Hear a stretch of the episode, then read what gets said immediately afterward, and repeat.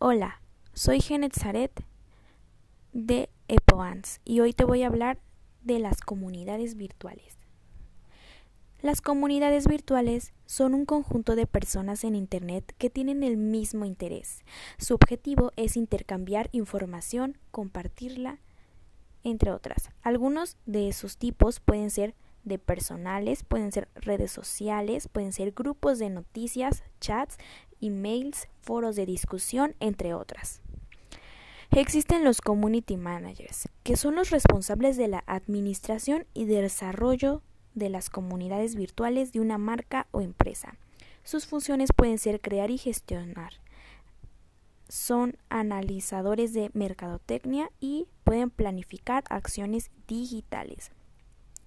Un community manager debe de ser paciente, tolerante, debe de ser profesional, tiene que ser ético, metodológico, proactivo y ordenado.